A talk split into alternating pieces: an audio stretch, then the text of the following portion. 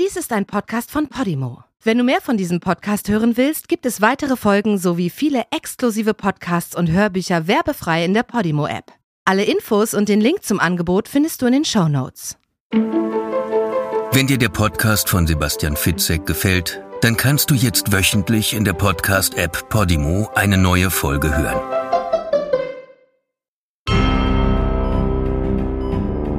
Die meisten Menschen sterben zwischen 2 und 5 Uhr morgens, was 3.29 Uhr statistisch gesehen zu einer sehr gefährlichen Uhrzeit macht. Vor allen Dingen für Menschen, die so ängstlich sind wie Sebastian Fitzek. Heute unterhalte ich mich mit Regisseurin und Drehbuchautorin Annika Decker über ihre Nahtoderfahrungen im Koma. Da habe ich mich dann im Traum umgedreht und dann saß in so einem ganz kleinen Käfig so ein verschorftes, blutverkrustetes Wesen mit so starrenden Augen und hat mich so angeguckt. Okay. Und da ist mir das Blut in den Adern gefroren und ich habe in diesem Traum gedacht, ah, mein Kind, gruselig. Und Aber hattest du da auch das Gefühl, dass du stirbst? Da hat dann irgendeine Schwester äh, zu mir gesagt, na, äh, Frau Decker, wie ist denn mit den Albträumen? Ist noch schlimm? Und dann dachte ich, woher weiß die das? Warum weiß die, dass ich Albträume habe? Mhm. Und ähm, ja, dann hat die gesagt, äh, das ist normal. Alle Koma-Patienten haben Albträume und zwar ein, zwei Jahre lang. Herzlich willkommen bei 3.29 Uhr Fitsex Todesstunde. Diese Folge wird Sie exakt 40 Minuten Ihrer Lebenszeit kosten. Ich habe Angst vor dem Tod. Aber ich liebe Nahtoderfahrungen. Das habe ich mit Millionen von Menschen gemein. Ich weiß das, weil ich mit Nahtoderfahrungen meinen Lebensunterhalt verdiene. Thriller sind, wenn sie es schaffen, einen in Angst und Schrecken zu versetzen, ungefährliche und deshalb sehr schöne Near-Death-Experiences. Ähnlich wie Achterbahnfahrten. Ich meine, wir setzen uns in einen Wagen, stürzen völlig bekloppt auf Schienen irgendwo herab und durch Abgründe hindurch ziehen Looping-Schleifen und dann spüren wir, wie die Endorphine reinkicken, wenn wir am Ende unversehrt aussteigen können. Nebenbei bemerkt ist das auch der Grund, weshalb es kein Zeichen von Blutrünstigkeit ist, wenn so viele Menschen Krimis und Thriller lesen oder den Tatort schauen. Wobei ich habe mir sagen lassen, dass die meisten Menschen übrigens im ZDF gemeuchelt werden. Kaum jemand steigt doch in eine Achterbahn in der Hoffnung, rausgeschleudert zu werden.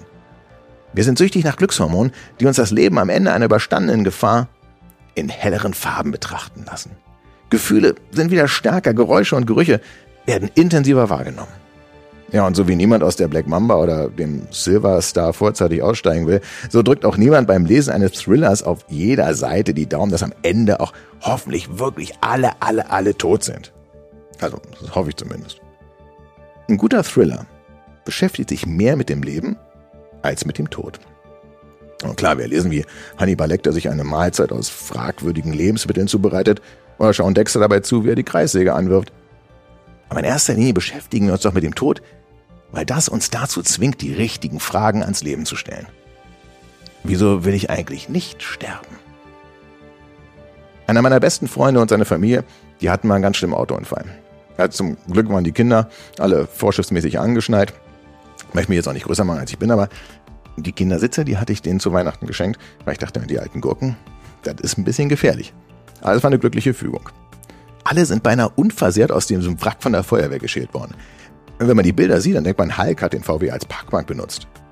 Mein Freund und seine Familie, die waren also knapp dem Tod entkommen. Der erste Gedanke, als mein Kumpel auf dem Asphalt des Seitenstreifens der Autobahn stand, der war jetzt ganz bestimmt nicht, oh, scheiße, das regnet, ich hab die Wäsche nicht reingeholt. Sondern, ey, wie geil ich lebe. Das Leben ist schön. Trotz aller Probleme. Eine Nahtoderfahrung ordnet unsere Prioritäten neu. Zwingt uns dazu, sich mit den wahren Werten des Lebens auseinanderzusetzen. Zeigt uns, dass wir nicht ewig Zeit haben und diese besser nutzen sollten. Aber wofür? Je älter ich werde, desto mehr frage ich mich, ob ich meine Lebenszeit wirklich sinnvoll einsetze. In meiner Vorstellung stehe ich da oben an der Himmelspforte, klar, logisch, da komme ich ja hin, und so ein missmutiger Türsteher schaut auf sein Klemmbrett und sagt nur, Augensammler? Seelenbrecher? Du hattest 102 Jahre, Fitzek. Also ihr merkt, ich plane lange im Voraus. Und das hast du daraus gemacht? Vielleicht lieben wir deshalb auch Geschichten von Nahtoderfahrungen, weil sie uns zeigen, dass nach dem Ablauf der Sanduhr vielleicht doch noch nicht alles vorbei ist, wenn die Nulllinie kommt. Dass wir noch eine zweite Chance haben, die Zeit sinnvoll zu nutzen. Also zumindest, wenn es schöne Nahtoderfahrungen sind.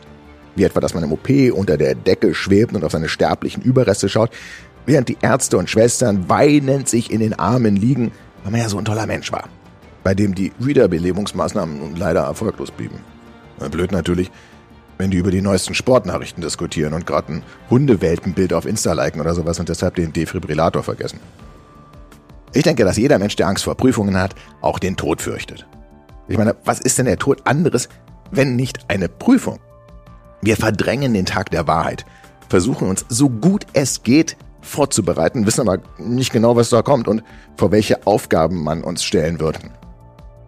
Wenn ich dann davon höre, dass im Moment des Sterbens alles ganz leicht wird, man auf ein warmes Licht zugeht und viele sogar ärgerlich sind, in dieses kalte irdische Dasein zurückgeholt zu werden, ja, dann habe ich Hoffnung. Hoffnung, diese Prüfung zu bestehen. Was aber, wenn die Nahtoderfahrung alles andere als rosig ist? Wenn sie ein alles andere als zuversichtlich in die eigene Todeszukunft blicken lässt? Darüber spreche ich heute in 3.29 Uhr mit einer in mehrfacher Hinsicht besonderen und bemerkenswerten Frau. Die meisten werden sie als Drehbuchautorin von Filmen wie Keinohrhasen oder Zweiohrküken kennen. Dieses Jahr kommt mit Elias Mbarek Liebesdings in die Kinos, bei dem sie auch Regie führte. Ihre persönliche Lebensgeschichte, die glich aber nicht immer einer Komödie. Schon gar nicht die schicksalshaften Ereignisse, die zu wahrhaft verstörenden, grausamen Nahtoderlebnissen führten, über die wir jetzt reden. Herzlich willkommen, Annika Decker. Hallo. Ja, schön, dass du da bist und vielen herzlichen Dank, dass du über dieses doch ähm, intensive Thema mit uns reden willst und ähm, dich da äh, auch öffnest. Weihnachten 2010. Mhm. Was ist da passiert? Ähm, ja, ich bekam äh, wahnsinnige Schmerzen in der Seite mhm. und richtige Krämpfe, so dass ich, dass ich, dass mir die Luft wegblieb fast und ähm, dann äh, habe ich also im Nachhinein festgestellt, Weihnachten ist ein echt schlechter Zeitpunkt, um sehr krank zu werden, mhm. weil die ganzen richtig guten Ärzte machen Weihnachtsferien und nur die, die es nicht, die nicht genügend Macht haben, glaube ich, ähm, sich aus dem Staub zu machen, die betreuen die Notaufnahme. Und das war so ein bisschen mein Problem. Da muss ich mal bei meinem Bruder nachfragen, was da los ist. Der war, sagte ich er ist Chefarzt gewesen und dieses okay. Jahr Weihnachten hat er gesagt, ich kann nicht, ich muss, ich muss, äh, ich habe Schicht. Ah, okay, dann hätte er sich. Ja, ja, ja, ja aber, es, aber, du hast, du hast natürlich völlig recht, ja. Ja, und ähm, dann bin ich erstmal, äh, äh, weil ich habe sehr geweint. Das sind äh, krasse mhm. Schmerzen gewesen, bei mhm. denen ich im Nachhinein erfahren habe, das nennt man der den Vernichtungsschmerz. Und so in etwa ist das Gefühl, dass man kurz vor einer Sepsis hat. Also da muss. Ach so. Ähm, ist wie bei, bei meinem Herzinfarkt erkenne ich das. Also ich kenne zum Glück nicht persönlich, aber Vernichtungsschmerz, dass man ja. wirklich, dass man wirklich also glaubt, es geht mit einem zu Ende. Wikipedia. Vernichtungsschmerz. Als Vernichtungsschmerz werden starke, akut auftretende Schmerzen bezeichnet, welche beim Betroffenen das Gefühl der absoluten Hilflosigkeit hervorrufen oder auch das Gefühl einer Todesangst. Dieser kann zum Beispiel bei Lungenembolien, Herzinfarkten, aber auch bei einer Krebserkrankung im Endstadium auftreten. Also du spürst das äh, wundersamerweise ganz genau, dass es Ach. nicht äh, einfach nur unglaubliche Schmerzen sind oder sondern ja. ich habe ganz bewusst gedacht, ich glaube, ich äh, sterbe heute eventuell. Und Angst natürlich bekommen. Große Angst. Und das Beängstigendste überhaupt in dieser modernen Zeit ist, wenn, wenn, wenn du das Gefühl hast, keiner weiß eigentlich, was los ist. Im mhm. Nachhinein habe ich gesehen, dass ich ziemlich schulbuchmäßig alle Symptome einer Sepsis hatte, aber trotzdem haben die. Eine Blutvergiftung. Eine Blutvergiftung, genau. Ja. Und ähm, also das, das, das kann aus äh, diversen Bereichen des Körpers kommen. Bei mir war es äh, dann eben durch Nierenstein, von dem ich nichts mhm. wusste, und der hat sich verkantet und dann schön die Niere gestaut und ab einem gewissen Punkt geht dann das ganze Gift überall in deinen Körper. Also, was, äh, aber das ging da nicht schleichen, man, ich mein, mein, oder hast du dich schon im Vorfeld so immer wieder so Wochen vorher oder Tage vorher schon schlecht gefühlt? Ja, ich habe immer gedacht, ich kriege eine Grippe, aber es war, glaube ich, der nach unten wandernde Nierenstein. Und manchmal klappt Ja. das auch, aber bei mir halt nicht. Und der hat sich so dazwischen gesetzt. Und, und dann, ja, dann haben die, weil ich äh, sehr äh, geweint habe, mich ähm, nach Hause geschickt und gesagt, das sei psychosomatisch. Und haben mir aber so viel Ach. Beruhigungsmittel gegeben, dass ich völlig gaga im Kopf war. Und Schmerzmittel, die das so ein bisschen unterdrückt haben. Und dann Also du ähm, hattest schulbuchmäßige Symptome, bist aber nicht sehr schulbuchmäßig behandelt worden. würde ich im Nachhinein schon sagen, ja. Ja. Gar kein Ultraschall gemacht oder irgendwas? Doch, aber das Miese ist, dass du nur den einen Teil Nierensteine auf dem Ultraschall siehst Mhm. und die, die anderen müssen äh, ins, äh, ach, das habe ich vergessen, CT oder CT, MRT, MRT, CT, ja. glaube ich. Und da muss man so ein Kontrastmittel Mhm. trinken. Daran kann ich mich erinnern, weil wir, ich bin da mit meiner Mutter nachts, äh, ich weiß nicht, ob es drei Uhr 29 war, aber wir sind nachts, ähm, weil ich habe dann nochmal gesagt, das, das, das, das, kommt wieder. Die, Ja, die ja. Wirkung vom Beruhigungsmittel ließ nach und von den Schmerzmitteln. Und dann sind wir nochmal im Schneetreiben zu dieser Klinik hoch. Ja. Also was ein Wunder war, dass dieser äh, echt krasse Taxifahrer das überhaupt geschafft hat, da hochzukommen. Und dann, Das ist wie im Film. Ja, und dann war es äh, eigentlich schon, also fast zu spät. Also dann, Ja. dann habe ich irgendwann, hatte ich so hohes Fieber, dass ich nicht mehr besonders viel mitbekommen habe. Aber, aber davor kommen ja auch erstmal äh, ungefähr 29 Ärzte rein und drücken in die Stelle und sagen, tut's da weh? Und dann kommt der nächste und Oh sagt, Gott. tut's da weh? Und man sagt irgendwann, ich weiß genau, wo es ist. Sie müssen nicht. Nicht mehr drücken. Ist genau Bitte. hier, ja. Und ich habe sogar immer noch gesagt, das sind Nierenschmerzen, glaube ich. Mhm. Aber trotz alledem. Ja, und dann war es, äh, dann war es fast zu spät und dann war kein OP frei, das weiß ich noch. Dann kam noch ein Arzt und hat gefragt, ob er, er könne mich hier im Zimmer schnell an der Seite aufschneiden. Was? das weiß ich noch. Also in dem Drehbuch würde, es, würde, würde dir das angestrichen werden, würde ich mal ganz ehrlich äh, Einiges, sagen. ja, Oder? einiges. Ich meine, kein Too much, Ja. jetzt kommen ja Schnee, treiben, Taxifahrer und dann, und dann kommt auch noch der Hilfs-Sheriff da an und sagt, komm, ich mach dich, weil in der, in der Wäschekammer schneide ich dich auf. Ja, aber so ungefähr war das Gefühl. Ja. Und dann, ähm, naja, und dann war es schon fast zu spät. Dann haben die erst, glaube ich, gedacht, ich hätte einen Herzinfarkt. Und also irgendwann wurde dieser ominöse Das Nieren liegt ja nahe, also wenn man beim der Niere Schmerzen hat. Gut, Mhm. Ja. ich, bin, ich bin jetzt kein Arzt, vielleicht sagen jetzt alle, oh Gott, na, bist du, na, natürlich ist das ein Symptom, aber ich habe ich noch nie von gehört, muss ich sagen.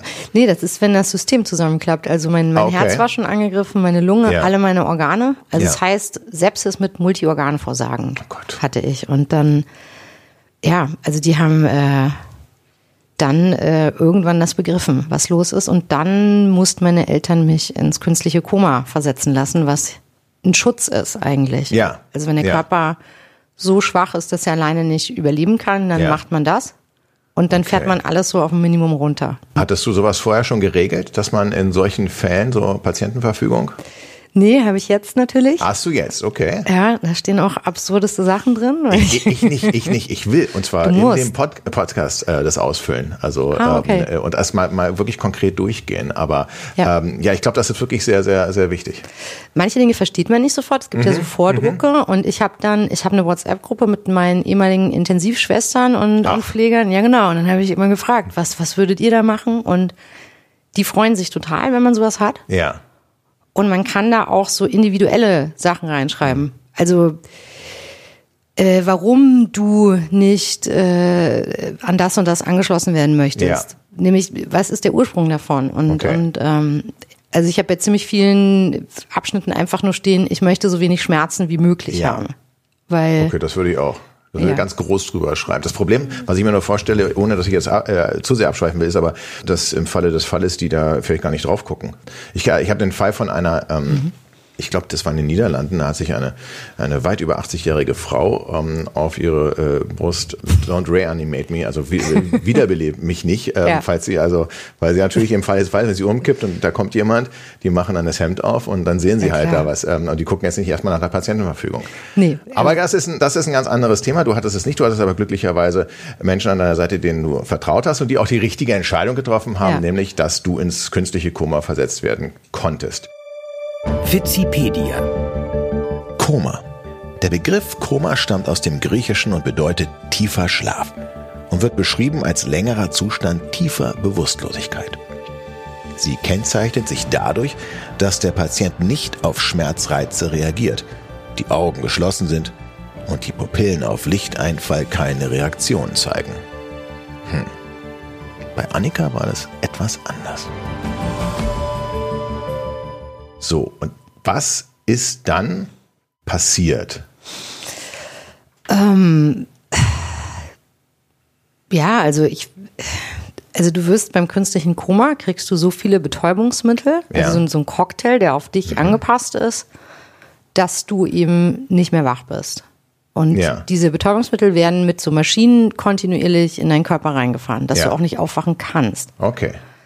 Und das heißt, der Unterschied zum normalen Koma ist wahrscheinlich, dass man viel so, ach, viel so krasse, so Halluzinogene oder sowas in sich drin hat. Also ich hatte, Du warst also trotzdem noch irgendwie bei Bewusstsein. ich weiß es nicht. Also ich habe das Gefühl, mir, mir fehlt die Zeit. Auf der anderen Seite kann ich mich an so Horror-Halluzinationen genau erinnern und ich äh, kenne das Gefühl auch noch. Die sind dann sehr real. Also und ähm, also eine davon habe ich in meinem Roman Ja. äh, äh, verwurstet. Du weißt ja, wie das ist, wenn einem sowas passiert. Das ist Aut Schreiben, Autorengold. Schreiben ist, äh, ist Therapie in, den, in dem Ja. Sinne. Ähm, ja, du hast ja ein, ein Buch drüber geschrieben Mhm. und du hast es in dem Buch als, ja, sowohl als Koma, aber als auch als Nahtoderfahrung beschrieben. Ja, ich, ich weiß immer nicht genau genau. Es war, es war halt nicht dieses klassische, dann kommt das schöne Licht und dann guckt man sich so an. Davon war gar nichts. Ich habe mich weder gesehen, noch, äh, noch fand ich es schön. Wikipedia. Interessante Fakten über Nahtoderfahrungen. Nur 22 Prozent der Nahtoderfahrungen sind positiv. Gewalt, Angst und Verfolgung treten sehr häufig auf. Das Bewusstsein scheint bis zu drei Minuten nach dem Herzstillstand zu existieren.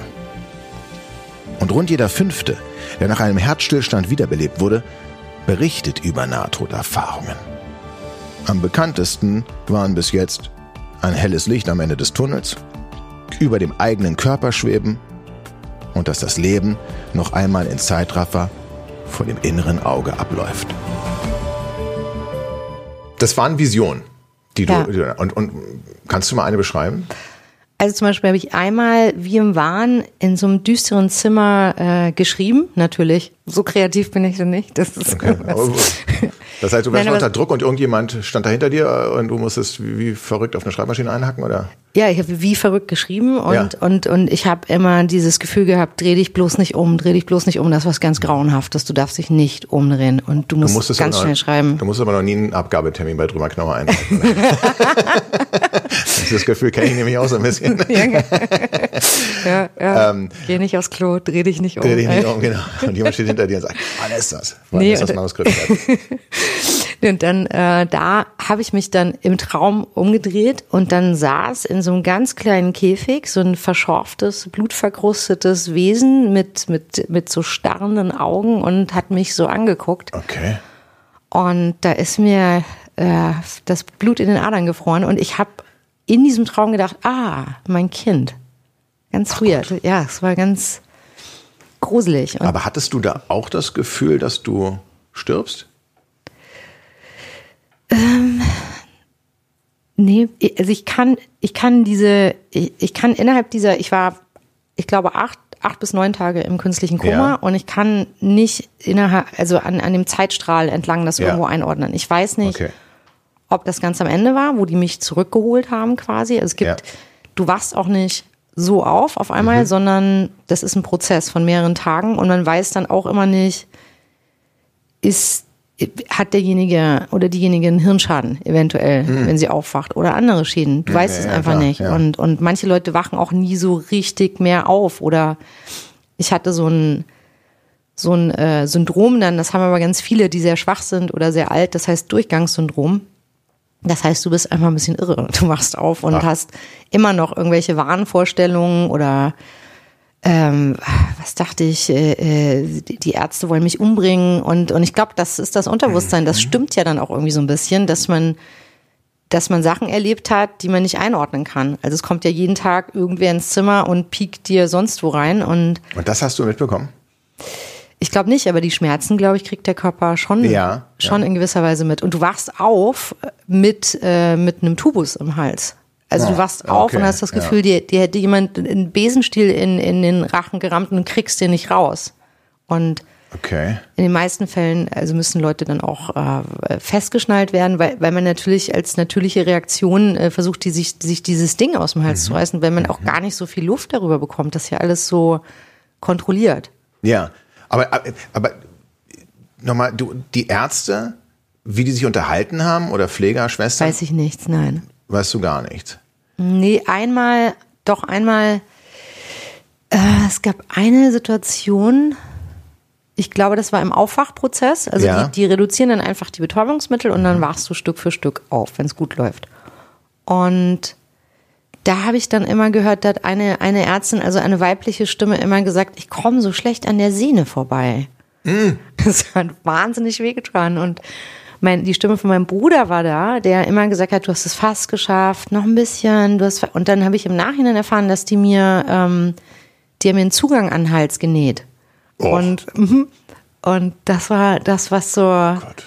Gebrannt So hat. Sä- Sätze, die man von Ärzten nicht hören will, das ist also, glaube ich, die Nummer eins mittlerweile. Es reicht eigentlich schon, wenn ein Arzt sagt, "Hm, oh, was denn da?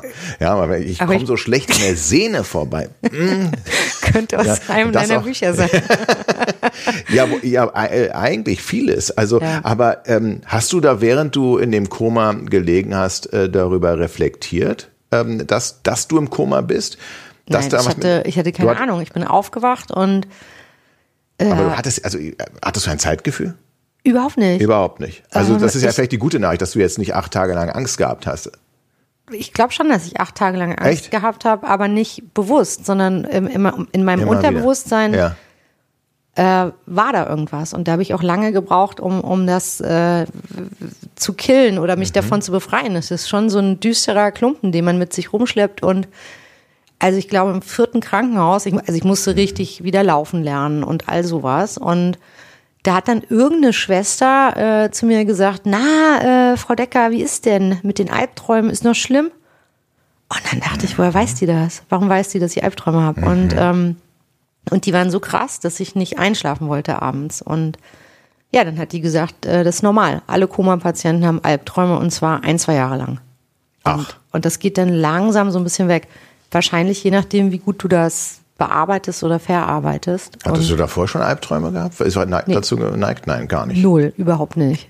Ne, ich schlafe eigentlich wie ein Baby, deswegen, Ja. äh, das war mir neu. Dass Wie ist man, es jetzt? Super. Jetzt ist super wieder. Ja. Na, ich habe äh, ich habe natürlich äh, ich habe eine Therapie gemacht. Ja, das war, hätte ich als nächstes gefragt, ja. Ja, also soll man auch. Also wenn man Klar. kriegt sonst äh, kann so ein, so ein so ein posttraumatisches Belastungssyndrom bekommen Mhm. Und das ist ja wirklich gefährlich und Aber Das ist ja schon mal eine gute Nachricht, ne? Also weil auch viele sagen, ja, Therapien, hm, ach Gott, ich stehe das alleine durch und was soll ich mir schon bringen? Und die sind ja auch alle irre, die mich da, das sind immer diese Vorurteile, die man Ja. hat. Ähm, aber in deinem Falle hat's hat's was gebracht. total. Ich Das bin aber auch auch absolut so ein Mensch. Also ich will mir alles dann genauer angucken, Ja. weil ich ja Stimmt, du hast ja eine sehr offene äh, Geisteshaltung, du, du, du warst danach auch beim Schamanen. im Roman ja in Wirklichkeit auch. Ja. Ja, hat mich meine, meine äh, Freundin Palina ähm, äh, gezwungen. Gezwungen. Ja, sie einfach, jetzt mit zum Schamanen. ja, so ein bisschen. Ich habe Okay. den Termin ausgemacht, der kommt nachher. Und ich dachte, what? Ja, wobei ich würde ja da sofort mitmachen, ne? Ähm, einfach um, um, um also ich meine, du, das ist ja auch für dich, ne? Also du kannst ja. Dachte hast du auch. schon mal eingebaut in irgendeinem Film, so einen Schamanen? Nee, also Nee, ich habe das bestimmt. im Roman vielleicht. Ja, Im Roman ja. Ja, aber der, der Schamane war gar nicht so, so esoterisch, wie ich mir das gedacht hatte. Der war echt pragmatisch. Ja? Ja, und dann hat er gesagt, yes, you nearly died. It's normal. You are scared. Let's have a look. Ach so. Also der sagt tatsächlich, also wenn man nah am Tod ist und dann Mhm. auch noch in so einem Koma und Schmerzen hat und sowas, dann, dann ist das völlig normal. Er, ja, also der sagt dann, man ist in so einer Art Zwischenwelt und die kann beängstigend sein.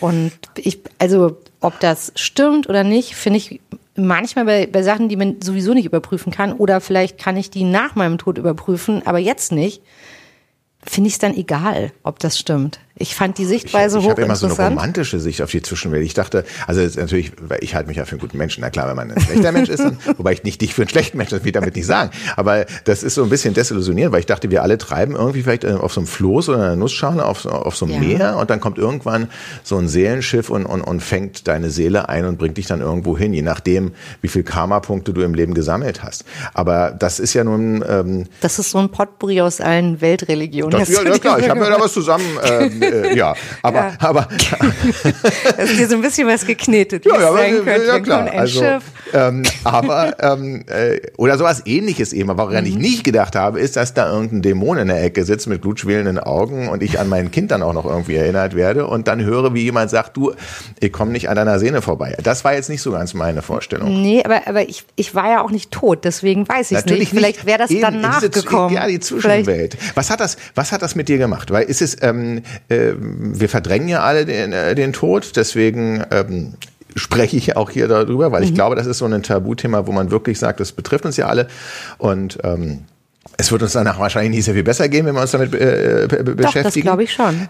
Ja, also es wird jedenfalls nicht alle Probleme und alle Ängste ähm, äh, lösen, aber ich äh, schreiben beispielsweise, hast du auch gesagt, das ist bei mir ja auch eine Art von, von Therapie und bei mir ist es halt so, meine Sorgen und Ängste, die habe ich nicht verarbeitet, die sind ja nicht weg, so wie nach einer Therapie, sondern ähm, ich habe sie bearbeitet. Das ist schon mal ganz nützlich, dass ich, dass ich, wenn ich ein Buch geschrieben habe, da ist eine Angst von mir verarbeitet, dann kann ich die, habe ich die geordnet. Also ich habe, ähm, komme aus dieser Grübelfalle auch so ein bisschen raus. Okay. Und ähm, Aber gehst du dann nicht nochmal zum Therapeuten und guckst dir das dann nochmal an, wenn du es geordnet hast und sagst, was, Also- warum macht mir das so viel Angst? Oder? Also ich, ich war mal auch aus Recherchegründen beim Therapeuten und habe dem gesagt, ich habe eigentlich kein Problem, ich will nur mal sehen, wie sowas abläuft. Da sagt er, ja, das höre ich dreimal am Tag. Aber sage ich, nee, nee, ist wirklich so. Dann haben wir irgendwie, ich musste ihm was geben und wir haben über meine Handysucht äh, und Zwangsstörungen geredet, dass ich also 30 Mal am Tag nicht zum Briefkasten laufe, der wird sofort eingewiesen, aber ich gucke mindestens 100 Mal am Tag ähm, auf meine Mailbox. Und, und dann, ähm, und irgendwann hat er damals zu mir gesagt, ich habe mir so viel erzählt, äh, sagte er, ja, ich, ich könnte natürlich schon Sie therapieren, aber vielleicht würden Sie ja nicht mehr so eine Bücher schreiben. Und dann habe ich gesagt, ach nö, dann, dann lassen wir das mal. Und ähm, deswegen ähm, weiß ich gar nicht. Also ich müsste ja dann ständig irgendwo hin, äh, hingehen. Das ist, ist auch eine Zeitfrage, wäre das dann bei mir. Aber, aber Thema ähm, Zwischenwelt ähm, bei dir, hast du jetzt mehr Angst vorm Sterben? Vom Sterben weniger, vor Krankenhäusern mehr. Okay, das ist, das kann ich gut nachvollziehen. In einem Podcast sprechen wir auch mit dem Herrn Professor Beine und der ist der Experte, wenn es um Patiententötungen sogar geht, weil das gibt ja Okay. immer Serien und, und der hat sich damit beschäftigt als Psychiater. Wie kommen eigentlich Pfleger, hauptsächlich Pfleger und Schwestern, aber auch natürlich Ärzte dazu, ähm, sich an diesen Schutzbefohlen zu, zu vergehen. Das kann ich also, also wenn man diesen Podcast weiter aufmerksam verfolgt, wird man nicht unbedingt ein Fan davon, aber wer ist da schon? Wer will schon gerne in ein Krankenhaus eingeliefert werden? Ähm, Kein Mensch. Ja. Nein, kein, kein Mensch. Also, aber ich dachte immer, dass man auf den letzten Metern, die du zum Glück nicht gehen musstest, dass man da irgendwie, dass es da, da schöner wird, damit man eben, also wenigstens einem da die Angst genommen wird. Ich denke immer, vielleicht wenn ich da losgelassen hätte oder also es gab es gab verschiedene Richtungen. Es gab einen älteren Professor, der sofort zu meinen Eltern und meinem Bruder gesagt hat: Bereiten Sie bitte die Beerdigung vor, das wird nichts mehr. Die, Ach, das hast du im die Nachhinein wird erfahren. sterben, ja. Das ist immer so ein Ding, Ja. ne? Und dann äh, gab es einen ein Oberarzt, der wirklich toll war und der hat, äh, der hat immer, also nach Feierabend hat der immer noch äh, mit gerunzelter Stirn vor meinem Bett gestanden und äh, immer behauptet, er würde sehen, dass ich kämpfe, er würde das sehen. Und meine Werte waren gleichbleibend schlecht. Und man sagt, äh, also ich habe so ein, so ein Breitbandantibiotikum bekommen und das ist eine gefährliche Sache. Also wenn es ange also wenn es anschlägt, super, dann wird der Zustand besser. Wenn es nicht anschlägt, war es das Falsche, aber dann, Wird der Zustand schlechter. dann hältst du nicht, eventuell nicht nochmal ein anderes Ja. Antibiotikum aus. Und, ähm, und äh, irgend so ein Speziallabor in Holland hatte eine Probe von meinem Herzmuskel. Bei deiner aber Kranken nur, Krankenversicherung bist du wahrscheinlich jetzt nicht der die haben sich nicht Kunde. gefreut. Hast du mal die Rechnung dir angeguckt, was das alles zusammen gekostet hat? Ich weiß nicht mehr genau, aber ich glaube schon. Das, da, da, das geht in die 100.000 auf jeden Fall. Ja, aber gar nicht so weit drüber. Ich war Nee? fast ein bisschen enttäuscht. Also ich, ich war anderthalb Monate in der Intensivstation und Ja. das hat aber, ich glaube, das waren irgendwas um die 70.000 oder so, aber es war auch, Okay. vieles war preisgünstig. Zum Beispiel eine Wiederbelebung hat paar 30 Euro gekostet. Ach. Ja, sieh mal Also eine an. Gut, das wäre vielleicht trotzdem kein Grund, wo man sagt, das mache ich jetzt mehrfach. Aber aber Ja. äh, gut zu wissen. Die Wiederbelebung kostet jetzt nicht so viel. Nee, wahrscheinlich, weil wahrscheinlich so ein Herzmuskelprobe, das wird ja schon ein bisschen teurer sein. Das war, glaube ich, auch nicht so teuer. Das Nee. müsste ich nochmal nachschauen. Dann gab es noch äh, Hirnkatheter, aber, aber je, jeweils auf einer Seite. Also das, Ja. das ähm, Links teurer als rechts. bei Autoren vielleicht. Ja, vielleicht. Ja, linke, rechte Hirnhälfte.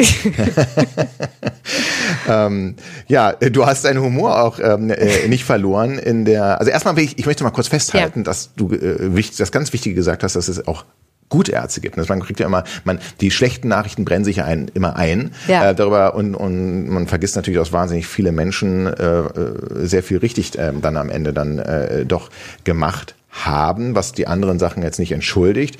Aber ähm, ich finde das ganz, äh, äh, ganz toll. Also ich, ich kenne auch viele, also ich habe ja einen, einen, einen Frühchensohn und da war das eben auch so, dass die, die, die Schwestern vor allen Dingen, die so wahnsinnig viel Erfahrung hatten, äh, genau gucken konnten, oh, der kriegt gerade irgendetwas, da haben die im Entstehen gesehen, dass er eine Nierenvenenthrombose bekommt.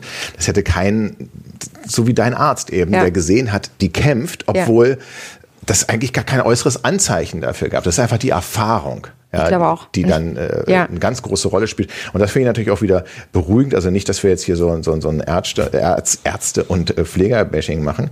Aber dein Humor, das finde ich natürlich toll, dass du dir den ähm, bewahrt hast, auch bei diesem äh, Thema. Ähm, es gibt ja eine relativ lustige Geschichte. Stimmt das mit, dem, mit deinem Bruder beim, beim Aufwachen? Weil du gesagt hast, man weiß ja nicht genau, hat, Ja. ist man jetzt ein bisschen Malle oder nicht? Genau, meine Familie wusste nicht, hat sie jetzt einen Hirnschaden. Also schön, dass sie aufwacht, aber eventuell wird das äh, sehr enttäuschend. Und dann hatte ich so einen durchsichtigen, also Tubus noch im Hals. Also ich konnte nicht sprechen und man hat aber meine Lippen gesehen. Und dann ähm, hat mein Bruder sich irgendwie äh, neben mein Bett gesetzt und hat mich immer so gestreichelt und gesagt, es ist nichts passiert. Sie haben dich nicht operiert, du bist nirgendwo aufgeschnitten, es ist alles an dir ganz, genau wie vorher. Nur einer hat dir aus Versehen beide Ohren abgeschnitten. Und dann hat meine Familie gesehen, dass ich grinsen muss unter Ja. diesem Tubus, dass Ja. ich das verstanden habe, dass Ja. mein Gehirn diesen Gag verstanden hat. Und dann Sehr wussten gut. sie, ich habe keinen Hirnschaden. Also das, ähm, Also das finde ich, das finde ich super. Ich hoffe nur nicht, dass sie sich das im Krankenhaus gemerkt haben und beim nächsten Jahr aus dem Koma aufgewacht ist. Wir haben ihnen die Ohren abgeschnitten. das eventuell Grinst nicht. Offensichtlich debil. Nein, aber du, du merkst halt auch irgendwann, also wie es um dich steht, also wenn Ärzte alles ernst nehmen. Also die sind jeden Tag in mein Zimmer gekommen, Mhm. haben gesagt, wie sind, wer sind sie, wo sind sie, was ist passiert? Und, und irgendwann war mir das langweilig. Irgendwann wusste ich, okay, jetzt drifte ich nicht mehr zurück in die Mhm. andere Welt. Und dann habe ich mir immer irgendwas ausgedacht, habe ich ge- gesagt, ich bin ich, ich, ich bin Anastasia, die russische Zahntochter, endlich aufgetaucht. Und, und dann Okay. steht immer ein Arzt da und sagt, mhm, mhm. Bis du denkst, okay, ich sollte jetzt wieder lieber nicht weitersprechen, weil wer weiß, was die dann mit mir machen. Also, Gut, jetzt erklären sich auch diese 10.000 Euro Zusatzkosten wegen länger Behandlung, weil sie dich einfach ein bisschen länger drin gelassen Vielleicht. haben. Weil sie dachten, hier die Zahntochter, das ist dieses, dieses Zahnsyndrom. Also das ist ganz selten, aber es hat sich bei ihr entwickelt. machen wir vielleicht durch und auch nochmal eine Hirnuntersuchung. Ja. Liebesdings kommt in die Kinos mit Elias Mbarek, Alexandra Maria Lara. Das ist ja, also es hört sich auch wieder an nach einer, Komö nach einer Komödie.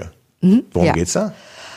Elias spielt den größten Filmstar Deutschlands und der hat, und, und Alexander da muss er sich ja nicht viel vorbereiten, oder?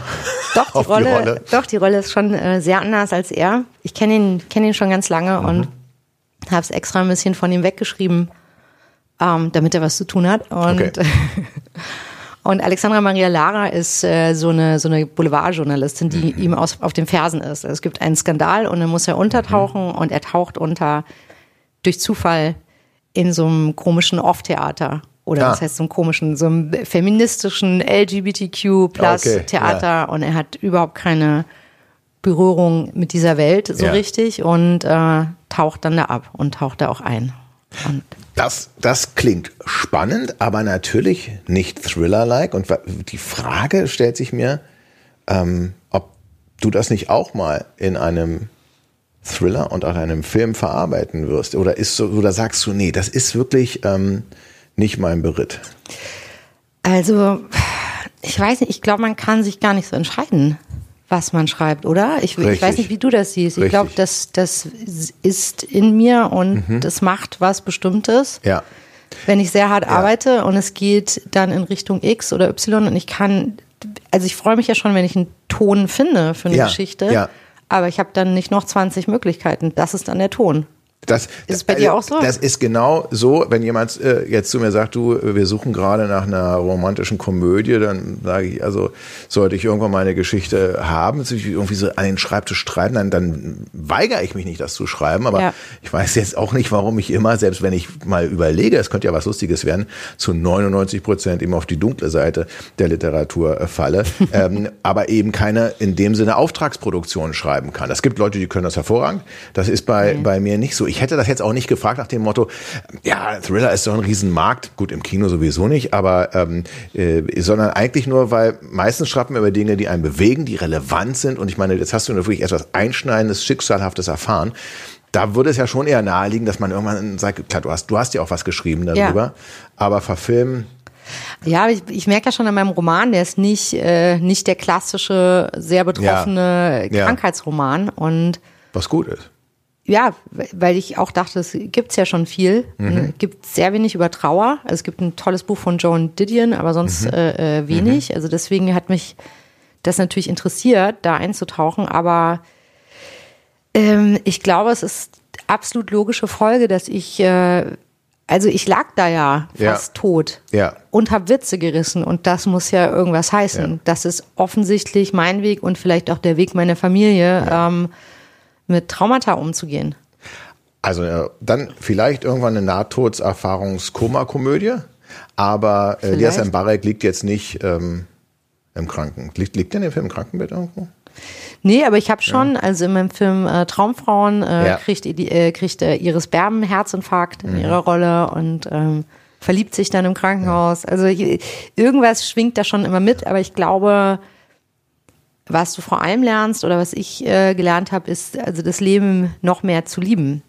Und ich glaube, das ist schön. Ich habe großes Interesse an Lebensfreude und das äh, kommt in den Komödien natürlich zum Tragen. Das ist, das ist schön und ich, das ist tatsächlich eine Quintessenz. Häufig werden doch auch Leserinnen und Leser von, von Thrillern, auch Autoren natürlich gefragt, mhm. habt ihr nicht eigentlich an einer, einer Klatsche hier euch, wäre das eh schon so schlimm und dann äh, guckt ihr euch sowas noch in der Freizeit an.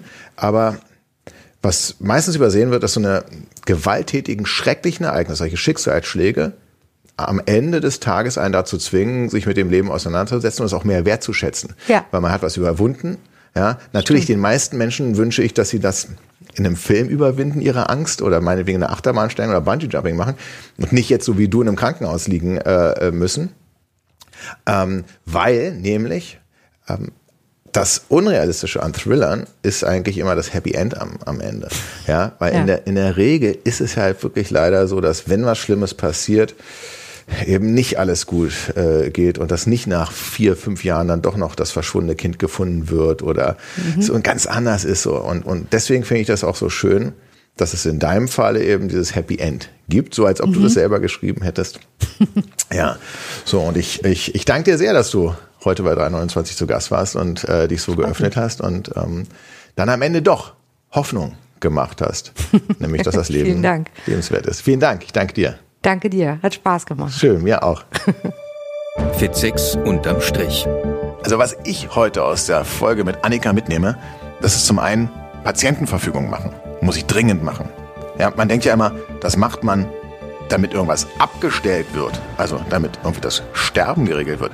Aber kann natürlich auch das Überleben davon abhängen, dass man sagt, ja, ich möchte in künstliches Koma versetzt werden. Also ganz, ganz wichtig. Humor hilft.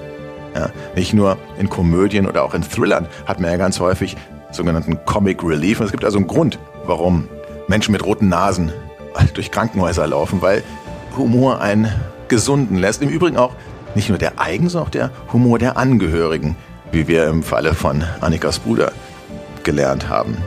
Dann, eine Wiederbelebung kostet nicht mehr als 30 Euro.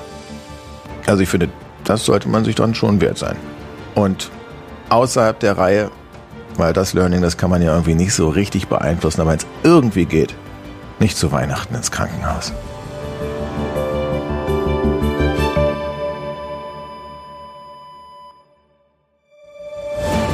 3.29 Uhr mit Sebastian Fitzek ist ein Podcast von Podimo. Leitung und Redaktion Sabrina Rabo. Produktion Steffen Stark. Der Apparat. Danke fürs Zuhören. Wenn dir der Podcast von Sebastian Fitzek gefällt, dann kannst du jetzt wöchentlich in der Podcast-App Podimo eine neue Folge hören.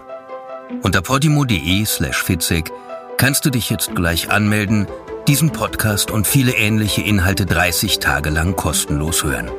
Du kannst das Abo jederzeit kündigen. Wenn du in den ersten 30 Tagen kündigst, zahlst du natürlich keinen Cent. Wenn du nach deinem Probeabo bei Podimo bleiben willst, zahlst du im Monat nur 4,99 Euro und bekommst weiterhin Zugriff auf all die exklusiven Inhalte auf Podimo. Es sind über 400 exklusive Podcasts und tausende Hörbücher, die du unbegrenzt hören kannst. Zusätzlich findest du bei Podimo natürlich auch alle deine Lieblingspodcasts, die du bereits kennst. Also einfach erstmal unter podimo.de slash fitzek anmelden, App runterladen und alles kostenlos anhören. Den Link findest du auch in den Show Notes.